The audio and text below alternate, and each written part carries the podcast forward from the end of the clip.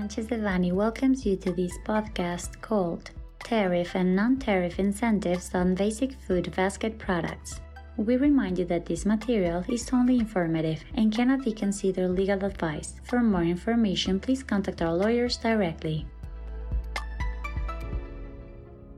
On October 19, 2022, the Ministry of Finance and Public Credit published in the Official Gazette of the Federation the decree by which the payment of import duties is exempted and administrative facilities are granted to several goods of the basic basket of goods and inputs indicated, which enter into effect on October 20, 2022 and will be enforced until February 28, 2023 and may be extended until December 31, 2023. According to the decree, it is issued with the purpose of addressing the problems caused by inflation. Therefore, it establishes modifications to the tariff to which certain products of the basic food basket are subject, as well as the application of non tariff restrictions and regulations, hereinafter RRNA. The following are some of the points set forth in the decree.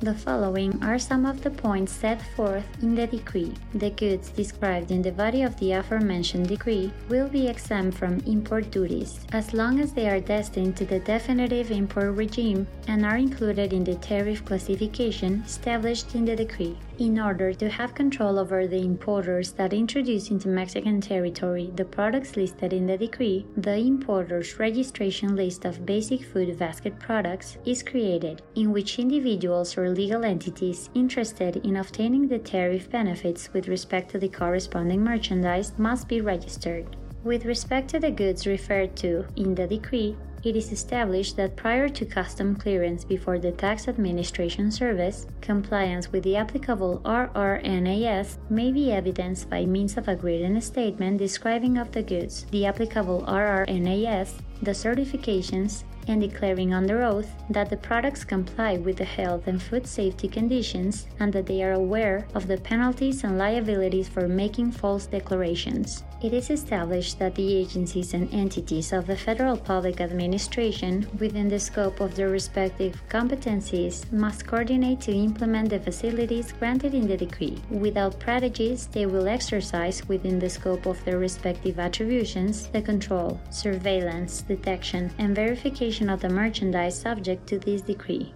The Federal Consumer Protection Agency will be responsible for overseeing full compliance with the provisions relating to product prices. It should be noted that in connection with the provisions of the decree, the Tax Administration Service published the third anticipated version of the third resolution of amendments to the General Foreign Trade Rules for 2022. In said resolution, the following rules were added 1.3.8, 1.3.9, 1.3.10 and 1.3.11, which establish the requirements to be met to obtain registration in the registry, as well as the grounds for suspension and reinstatement, among other matters.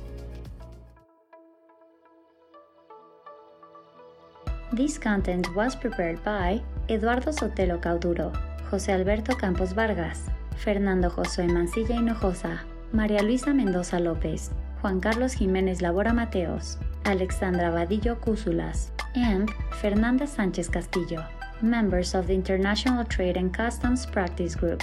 For any questions or comments on this material, please contact us directly or visit our website, sanchezdevani.com.